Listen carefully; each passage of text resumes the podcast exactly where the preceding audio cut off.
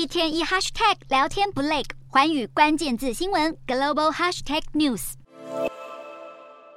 我国军人缓缓降下位于洪都拉斯使馆的国旗。洪都拉斯与我断交后，立刻琵琶别抱。北京也迅速发动经济攻势，宣布要鼓励中国企业投资以及扩大进口红国产品。而中国外交部发言人华春莹则是在推特上抛出一百八十一加一十四减一的推文，讽刺台湾邦交国再减一。不过，虽然北京成功挖走台湾墙角，台湾的国际地位是否因此受到打击，还很难说。毕竟从去年美国时任众议院议长裴洛西访台，到最近欧洲政要接连造访台湾，可以看到台湾实际地位正在上升。就在中国将触手伸向拉丁美洲时，美国也在携手盟国巩固亚太地区。至于断交后的后续效应，美国也不太可能因为洪都拉斯和台湾断交，就和洪国关系破裂。这几年，美国确实比较疏于经营中南美洲，而中国则是持续大撒币。例如，台湾前邦交国多米尼加就获得北京将近两百亿台币的贷款，而萨尔瓦多则是获得中方协助建设基础设施。至于台湾接下来需要注意的，就是和巴拉圭的邦交。准备参与四月总统大选的反对党候选人艾里格里日前就表示过，要和中国建立外交关系。